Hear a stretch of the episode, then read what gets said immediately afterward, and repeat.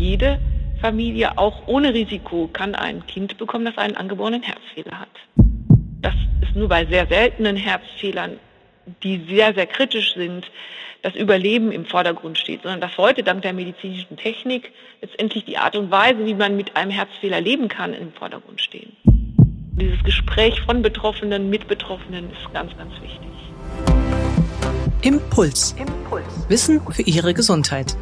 Wir sprechen mit Herzspezialisten und Herzpatienten locker und lehrreich über das zentrale Organ, unser Herz. Denn Ihre Gesundheit ist uns eine Herzensangelegenheit. Impuls. Impuls. Der Podcast der Deutschen Herzstiftung. Für alle, die mehr über ihr Herz wissen wollen. Hallo und herzlich willkommen zu einer neuen Folge von Impuls. Die Freude auf ein Kind ist riesig, wenn die Schwangerschaft beim Frauenarzt bestätigt wird. Umso tiefer ist allerdings das Loch, in das man fällt, wenn bei einer Ultraschalluntersuchung dann ein Defekt am Herzen des Babys festgestellt wird. Die Überlebensprognose der Kleinen ist dank moderner Medizin allerdings sehr gut. Rund 95 Prozent der Kinder mit einem angeborenen Herzfehler erreichen inzwischen das Erwachsenenalter. Doch der Weg dahin ist mitunter steinig und von vielen Operationen und Krankenhausaufenthalten gesäumt. Wie also berät man hier die Eltern am besten, wenn eine solche Diagnose in der Schwangerschaft gestellt wird? Dazu spreche ich jetzt mit der Kinderherzexpertin Professor Ulrike Herberg. Ja, und damit herzlich Hallo am Telefon, Frau Professor Herberg. Ja, hallo. Ich freue mich sehr und stehe Ihren Fragen gerne zur Verfügung. Frau Professor Herberg ist Direktorin der Klinik für Kinderkardiologie an der Uniklinik RWTH in Aachen und zweite Vizepräsidentin der Deutschen Gesellschaft für Pädiatrische Kardiologie und angeborene Herzfehler. Mein Name ist Ruth Ney, ich bin Medizinredakteurin bei der Herzstiftung. Frau Professor Herberg, bei den angeborenen Herzfehlern handelt es sich da um eine Ausnahmeerscheinung? Also, wie kann man sich das vorstellen? Wie viele Kinder kommen damit eigentlich in Deutschland pro Jahr auf die Welt? Ja, angeborene Herzfehler sind mit die ja häufigsten, ich sag mal, Anomalien oder vorsichtig gesagt Veränderungen oder Defekte, je nachdem wie man es sieht, die Kinder im neugeborenen Alter haben. Etwa ein Prozent aller, die geboren werden, haben einen angeborenen Herzfehler, also etwa 8700 Kinder in der Bundesrepublik. Das ist schon eine stattliche Zahl. Wie ist es denn? Wird bei fast allen Kindern das dann wirklich schon während der Schwangerschaft festgestellt? Angeborene Herzfehler haben ja eine ganz große Bandbreite. Ein angeborener Herzfehler ist, wenn ein vielleicht nur kleines Loch in der Kammerscheidewand defekt ist, bis hin zu einem sehr, sehr großen Loch, das letztendlich einen ganz schweren Herzfehler darstellt. Und in der Schwangerschaft können nicht alle Herzfehler zuverlässig erkannt werden. Das hängt davon ab, wie schwer der Herzfehler ist und natürlich auch, wie gut man diesen Herzfehler im Ultraschall sehen kann und mhm. wie häufig überhaupt Ultraschalluntersuchungen qualifiziert durchgeführt werden. Was sind denn zum Beispiel häufige Herzfehler, die man schon vor der Geburt feststellen kann und die man vielleicht auch gut feststellen kann? Also häufige Herzfehler sind solche, die man im Ultraschall sehr gut sehen kann. Das sind große Kammerscheidewanddefekte oder wenn ein Kind anstelle von zwei Herzkammern nur eine Herzkammer hat, also ein, ein Kammerherz, oder wenn es sehr schwere Engstellen im Bereich der Herzklappen sind. Solche Herzfehler fallen bei dem Ultraschall vor Geburt auf und können dann letztendlich erkannt und vor Geburt dann auch die Eltern beraten werden. Mhm. Was sind denn generell die häufigsten angeborenen Herzfehler? Generell die häufigsten angeborenen Herzfehler sind einmal der Kammerscheidewanddefekt oder Ventrikelseptumdefekt, der in etwa hm, fast 50 Prozent bei angeborenen Herzfehlern auftritt, von denen aber viele relativ klein sind und daher keine Einschränkung später im Leben haben. Häufige Herzfehler sind Vorkammerdefekte, also Scheidewanddefekte zwischen den Vorkammern. Und häufige Herzfehler sind offen gebliebene Gefäßverbindungen zwischen dem rechten und linken Herzen, die vor Geburt immer da sind und nach Geburt sich eigentlich verschließen sollten. Also diese sind häufig. Relevant sind aber ganz andere Herzfehler, die eben nicht ganz so häufig sind und die sehr auch das Leben und die Prognose bei Betroffenen einschränken können. Mhm. Wenn man jetzt das sich vorstellt, der Frauenarzt stellt im Ultraschall irgendeine Unregelmäßigkeit fest. Was bedeutet das denn? Also wie geht es dann weiter? Mm, also grundsätzlich ist es so, dass wir ja in Deutschland verschiedene Formen der Ultraschalluntersuchungen haben. Die nennen wir auch Screening. Und der Frauenarzt, der jede Frau sieht, egal ob sie ein Risiko hat oder nicht, untersucht die noch nicht geborenen Kindern in verschiedenen Phasen der Schwangerschaft ganz früh. Da sind die Herzfehler meistens noch nicht erkennbar, so ganz früh in der Schwangerschaft von der 8. bis 11. Woche mhm. und dann routinemäßig in der 18. bis 21. Woche. Und da kann man schon Herzfehler erkennen und dann noch später in der Schwangerschaft. Und wenn jetzt hier der Verdacht auf einen Herzfehler besteht, klassischerweise sind ja von Herzfehlern vor allem Familien betroffen, die nämlich kein Risiko haben. Das heißt, ich muss in Familien mit geringem Risiko den Herzfehler erkennen. Wenn er, den, er oder sie den Herzfehler erkennen, dann äh, schicken sie im Regelfall diese betroffenen Schwangeren zu einem Spezialisten oder einer Spezialistin, die Vorgeburt sich auf die vorgeburtliche Ultraschalldiagnostik eines angeborenen Herzfehlers oder von Fehlbildungen spezialisiert hat. Mhm. Gibt es denn genügend solcher Stellen, dass jemand dann auch wirklich schnell irgendwo passend andocken kann, sag ich mal, um weiter beraten und betreut zu werden? Ja, die gibt es. Ich glaube, das größte Nadelöhr ist vor allem die Früherkennung. Also das Herausfinden, welche der normalen Schwangeren und welches Baby bei normalen Schwangeren denn einen solchen Herzfehler hat. Also das Screening ist quasi das Nadelöhr. Wenn dann der Verdacht besteht, ist es sehr klar in unserem deutschen System, dass Patienten dann ähm, zum Spezialisten zunächst weitergeschickt werden. Das ist im Regelfall dann ein Spezialist, der auch für die vorgeburtliche Diagnostik zuständig ist, aber auch kein Kinderkardiologe oder Kinderherzchirurg ist, der aber grundsätzlich den Herzfehler erstmal weiter erkennen und beschreiben soll. Mhm. Und dann als dritte Stufe wäre dann letztendlich noch weiter fortgeschrittene äh, Spezialisten oder die Beratung durch Kinderherzspezialisten. Ähm, Sie sagten, es ist ein Nadelöhr ist tatsächlich, dass man vorgeburtlich schon beim Frauenarzt diesen Herzfehler feststellt. Wie häufig kommt es denn vor, dass man überhaupt den Herzfehler schon frühzeitig erkennt? In Deutschland werden etwa hm, zwischen 40 bis 50 Prozent der Herzfehler vor Geburt erkannt. Das heißt, nur eine Hälfte und die andere Hälfte fällt dann nach der Geburt auf, wenn irgendwelche Komplikationen ja. auftreten? Mhm. Durch Zufallsbefund, weil wir alle ja ähm, als Nachgeburt die Kinder abhören oder auch heute ein sogenanntes Pulsoximetrie-Screening stattfindet, dass bei jedem Kind, wenn es in der Klinik geboren wird oder versorgt wird, nach der Geburt die Sauerstoffsättigung misst. Dadurch werden auch Herzfehler nach Geburt aufgedeckt. Aber Vorgeburt ist das einzige Instrument, mit dem man einen Herzfehler aufdecken kann. Nur der Ultraschall, denn man kann das Kind ja nicht abhören und es gibt auch keine anderen Dinge, die einen darauf hinweisen würden. Mhm. Und es ist ja so, dass letztendlich auch man nicht sagen kann, die und die Familie hat ein besonderes Risiko. Natürlich gibt es risikobehaftete Familien, aber jede, jede Familie, auch ohne Risiko, kann ein Kind bekommen, das einen angeborenen Herzfehler hat. Mhm. Und wenn dann tatsächlich dieser Herzfehler bestätigt ist, dann kommen Sie zum Beispiel mit ins Spiel. Sie beraten nämlich Frauen und natürlich auch ihre Männer, damit sie sich frühzeitig mit dem Herzschaden ihres Kindes auseinandersetzen können. Welche Informationen sind da zunächst einmal besonders wichtig für diese Familien? Die Familien möchten als zukünftige Eltern vor allem das Große und das Ganze wissen. Also was bedeutet das für mein Kind? Wird mein Kind ein selbstbestimmtes Leben führen? Welche Begrenzungen und Limitationen hat mein Kind im alltäglichen Leben? Die Eltern sind im Regelfall schon informiert, dass es ein Überleben möglich ist und dass es nur bei sehr seltenen Herzfehlern die sehr, sehr kritisch sind, das Überleben im Vordergrund steht, sondern dass heute dank der medizinischen Technik letztendlich die Art und Weise, wie man mit einem Herzfehler leben kann, im Vordergrund stehen. Mhm. Dann fragen Sie sich, was bedeutet das für die Familie, für die Geschwister? Und äh, wird mein Kind hinterher letztendlich heiraten, Kinder kriegen, einen Beruf haben können? Mhm.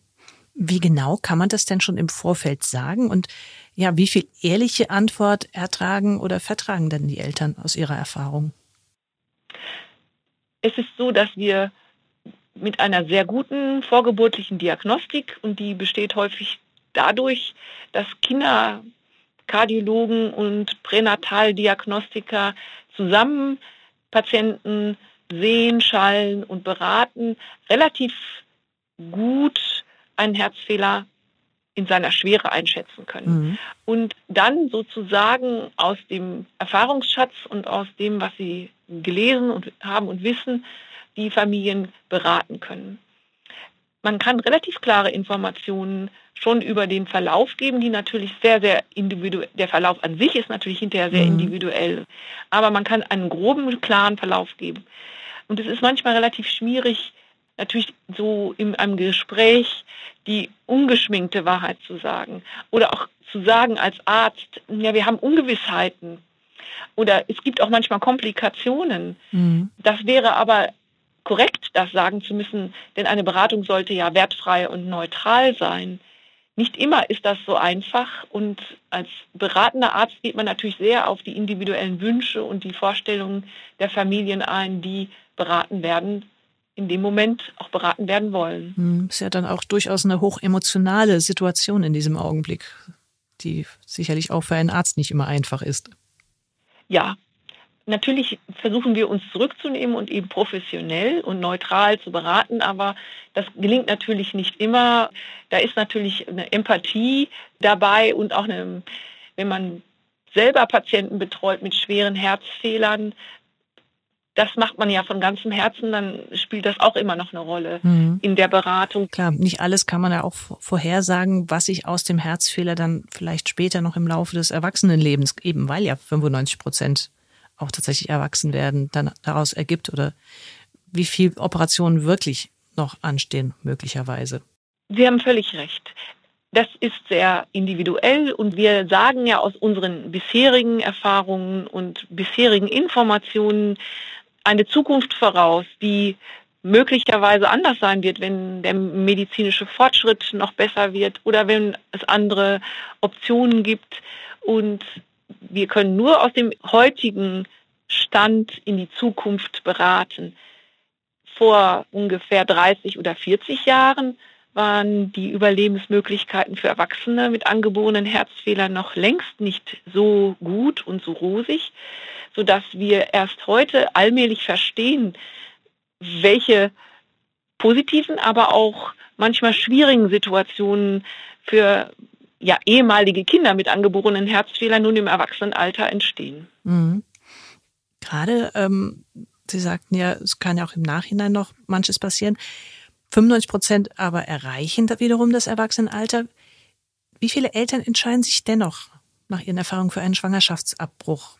Und wenn ja, aus welchem Grund? Bei sehr gravierenden Herzfehlern zum Beispiel? Also die Rate der Familien, die sich zu einem Schwangerschaftsabbruch entscheiden, ist relativ gering. Mhm.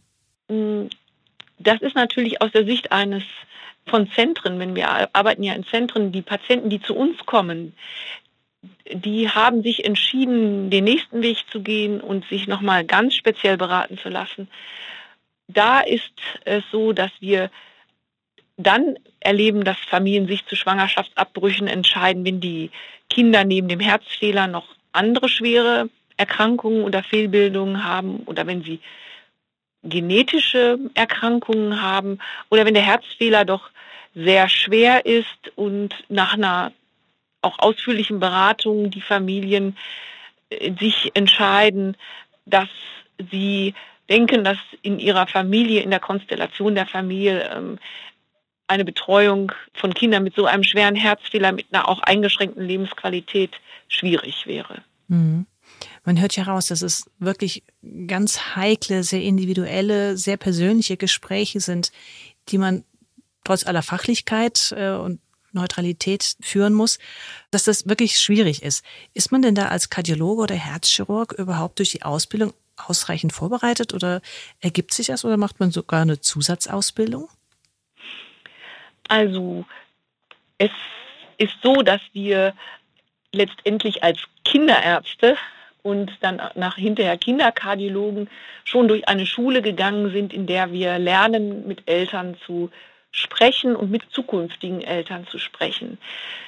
Die Ausbildung zum Kinderkardiologen oder zur Kinderkardiologen sieht auch vor, dass diese Techniken erlernt werden und sind absolut erwünscht. Nicht jeder Kinderarzt, der in der Ausbildung zum Kinderkardiologen und Kinderkardiologin geht, hat natürlich die Chance, das sehr ausführlich zu machen.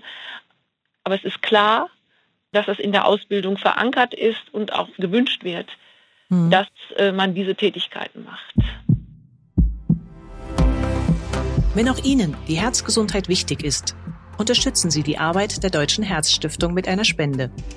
Infos dazu finden Sie im Internet unter herzstiftung.de. Wie geht es denn dann weiter? Wer begleitet die Eltern dann weiter? Vielleicht auch, um zu gucken, welche Behandlung ist sogar schon im Vorfeld der Geburt möglich. In Deutschland ist es so, dass die Behandlung äh, und die Begleitung der Eltern durch den niedergelassenen Pränatalmediziner und dann, wenn es ein schwerer Herzfehler ist, auch an kinderkardiologischen Zentren oder universitären Zentren, Herzzentren erfolgt. Das heißt, wenn, äh, jetzt sagen wir mal in der 22. Schwangerschaftswoche bei einer Familie ein noch nicht geborenes Kind mit einem angeborenen Herzfehler auffällt, dann ist es so, dass dann sehr zeitnah eine vorgeburtliche Beratung erfolgt. Und es ist immer sehr wichtig, dass es sehr zeitnah ist, damit die Eltern gut beraten sind und keine Zeiten der Ungewissheit haben. Danach bespricht man mit den Eltern, welche Bedürfnisse sind. Es folgt häufig eine psychosoziale Beratung noch der Familie. Und dann hängt es davon ab, wo die Familien wohnen, wie sie gut angebunden sind. Sie können dann entweder nochmal erneut vorstellig werden im Zentrum oder bei der Pränataldiagnostik.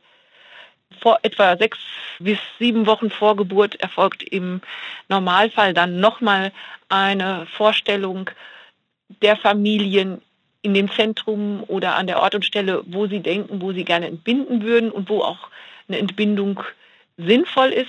Denn bei besonders schweren Herzfehlern geht nun mal nicht eine Entbindung überall, sondern dann muss die Entbindung an einem Ort erfolgen, wo direkt nach Geburt eine gute Versorgung von dem Kind und von der Mutter natürlich erfolgt.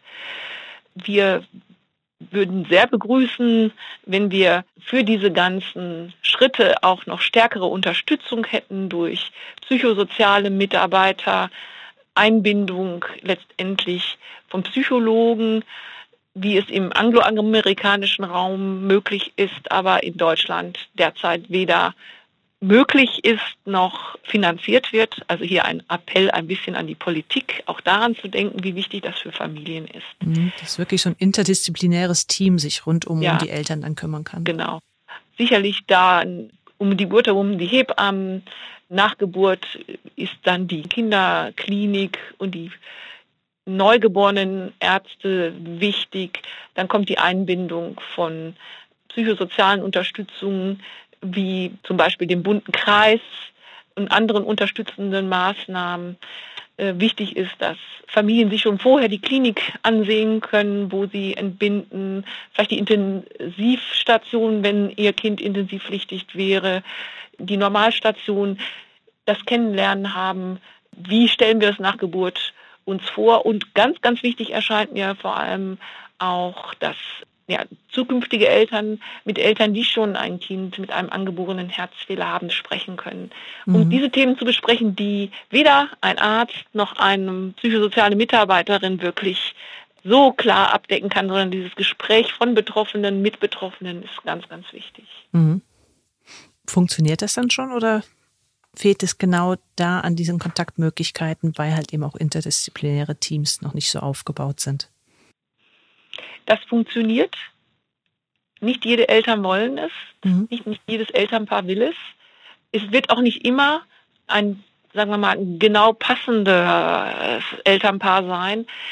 Aber wenn Eltern es wünschen, ist es zumindest in Ballungszentren möglich, Kontakte zu knüpfen, weil Elterninitiativen sehr, sehr aktiv sind. Mhm. Was ich auch beobachtet habe, dass Eltern in diesen Beratungsgesprächen irgendwann gibt es eine Grenze der Aufnahmefähigkeit und dann kann man noch mal ein zweites Beratungsgespräch anbieten oder was mir ganz, ganz wichtig erscheint, eben Material mitzugeben, Kontaktstellen, eine schriftliche Information, sodass man das hinterher nachlesen kann, mhm. etwas aufzumalen, aufzuzeichnen und gerne dann auch auf eine Website zu verweisen mit einer sehr guten und Information über angeborene Herzfehler, sodass Familien nicht jetzt irgendwo im Internet suchen und Informationen finden, die vielleicht nicht so klar und neutral sind. Hm, das sind ja auch Informationen, die müssen erst mal sacken für Eltern. Genau, und ich merke, ich erzähle so viel, mhm. weil das letztendlich sehr wichtig ist. Dieses einzelne Beratungsgespräch ist auch wichtig und es ist ein Aspekt und da wird über anderthalb Stunden sehr viel erzählt und das müssen die Eltern natürlich mitnehmen und da wird nicht so viel hängen bleiben. Umso wichtiger ist es aber dann noch, eben, wie Sie schon angeklungen haben, ja, weiter zu betreuen, weiter zu unterstützen und dann die schwere Phase, wenn das Kind geboren ist und wenn man dann merkt, das ist gar nicht so einfach und das ist anders, als wir uns vorgestellt haben, dann auch noch äh, weitere Unterstützung zu geben. Mhm. Genau, also die Geburt ist ja das eine, aber der ganze weitere Weg des Größerwerdens, wenn dann vielleicht die ersten Operationen anstehen zur Korrektur des Herzfehlers, dann ist es ja noch genauso wichtig, weiterhin die Eltern entsprechend mit ihren Kindern zu betreuen. Kann man aber trotzdem sagen, wenn man hört, 95 Prozent der Kinder erreichen das Erwachsenenalter, dass doch offensichtlich die angeborenen oder zumindest die meisten angeborenen Herzfehler irgendwie ihren Schrecken verloren haben, dank moderner Medizin, weil man schon so früh auch dann behandeln und gut behandeln kann? Wenn ich in Prozenten denke, dann kann ich sagen, ja. Wenn natürlich ein sehr großer Anteil der Herzfehler sehr gut behandelbar ist, das sind die kleineren Kammerscheidewanddefekte oder die Vorhofdefekte oder Gefäßverbindungen, die man nach Geburt verschließen kann. Diese Defekte lassen sich sehr gut beheben in unserem aber kinderkardiologischen Alltag denken wir sehr viel häufiger an sehr schwere Herzfehler, die man nicht durch unsere Therapie komplett beheben kann. Das heißt also nicht ein nahezu herzgesundes Herz hinterher hat, sondern in, bei denen man eine Verbesserung erzielen kann. Angeborene Herzfehler, die so schwerwiegend sind, dass erneute Eingriffe im höheren Kindesalter oder Erwachsenenalter wiederum notwendig sind. Mhm. Wo ist das zum Beispiel häufig der Fall und wo stößt die Medizin tatsächlich noch an ihre Grenzen?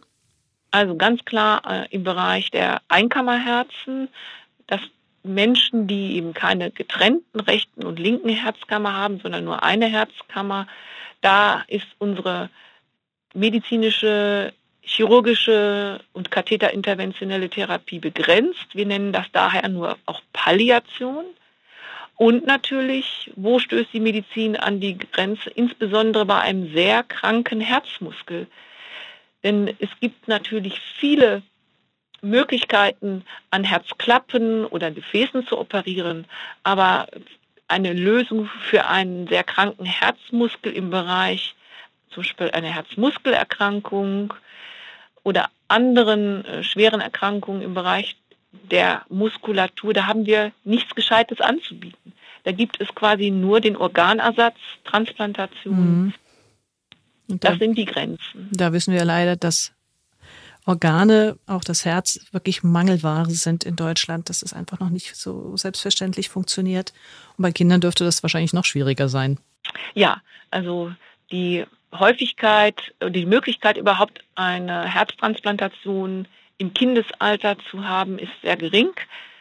Im Gegensatz zu anderen Ländern haben wir ja hier keine Lösung, äh, in der letztendlich die Transplantation immer automatisch, also eine automatische Spenderherzabgabe möglich wäre, sodass auch gerade schwer herzkranke Neugeborene oder Säuglinge ja sehr lange warten müssen, bis sie transplantiert werden könnten mhm. oder können und letztendlich auf dem Weg dahin dann versterben.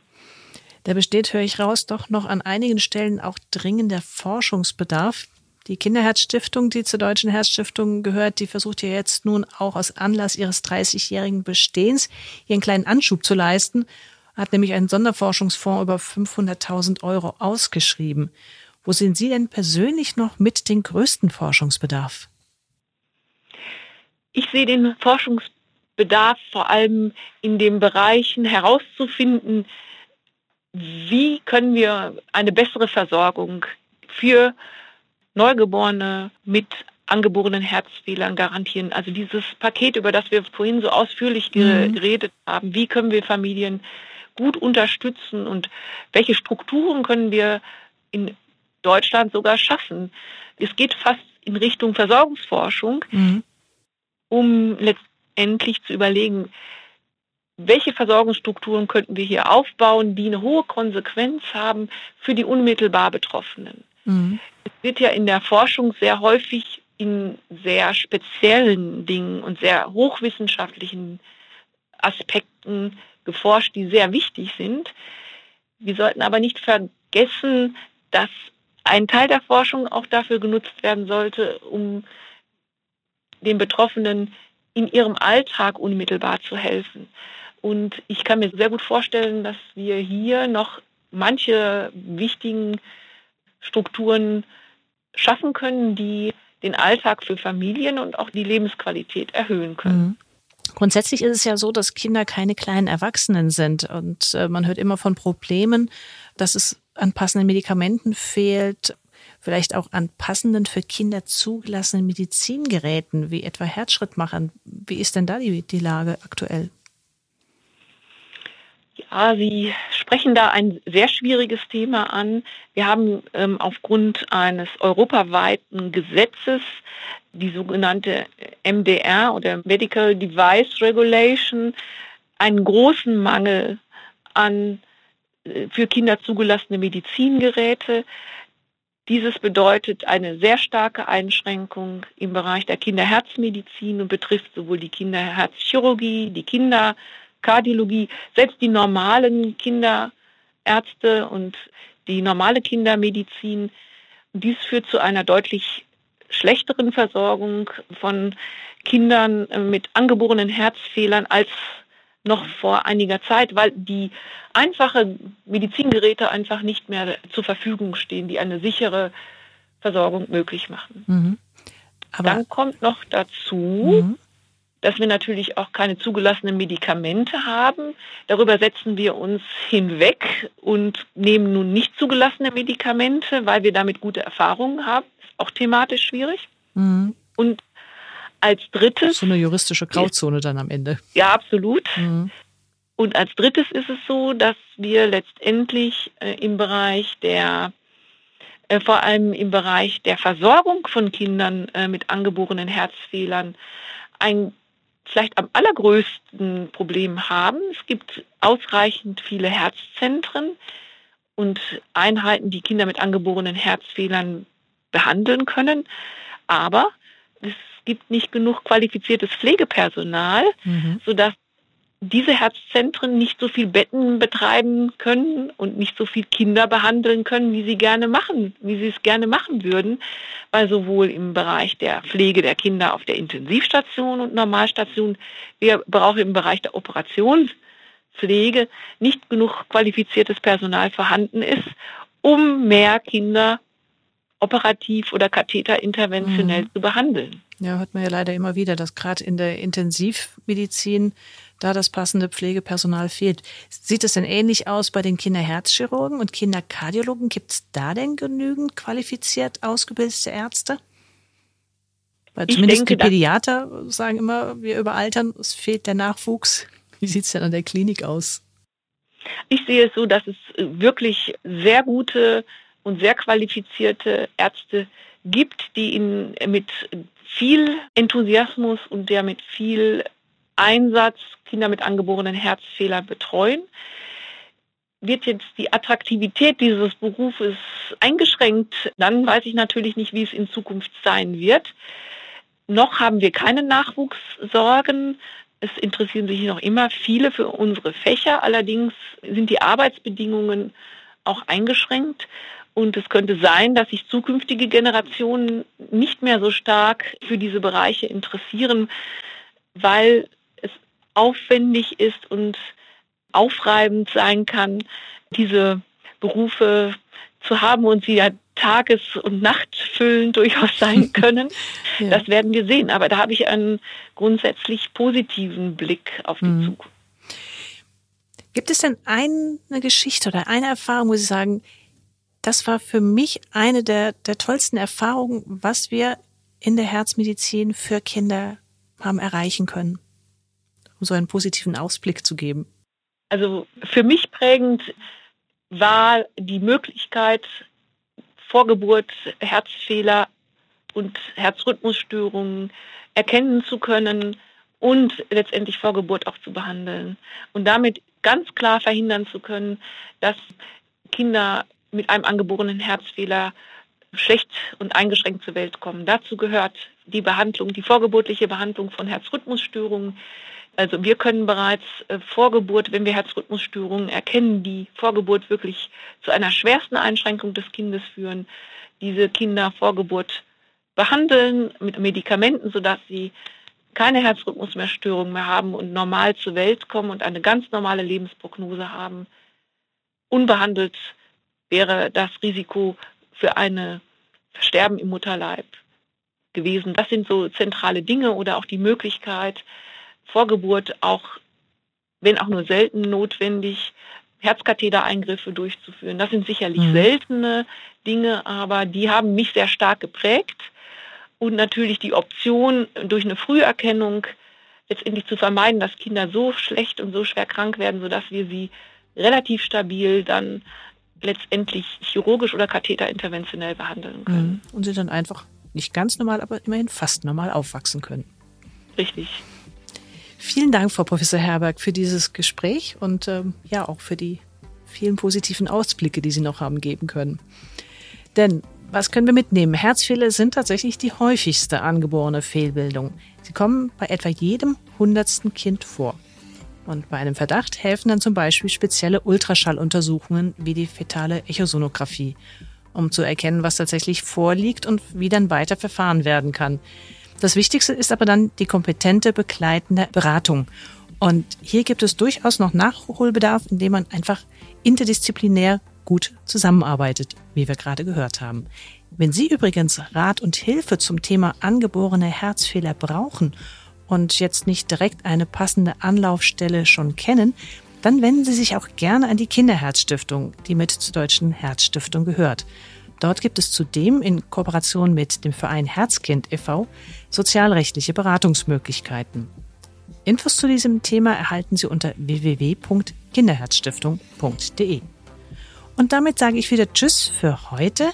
Ich freue mich, wenn Sie weitere Podcast folgen oder einfach den Podcast abonnieren und so automatisch das nächste Mal wieder mit dabei sind, wenn es heißt Impuls. Wissen für Ihre Gesundheit.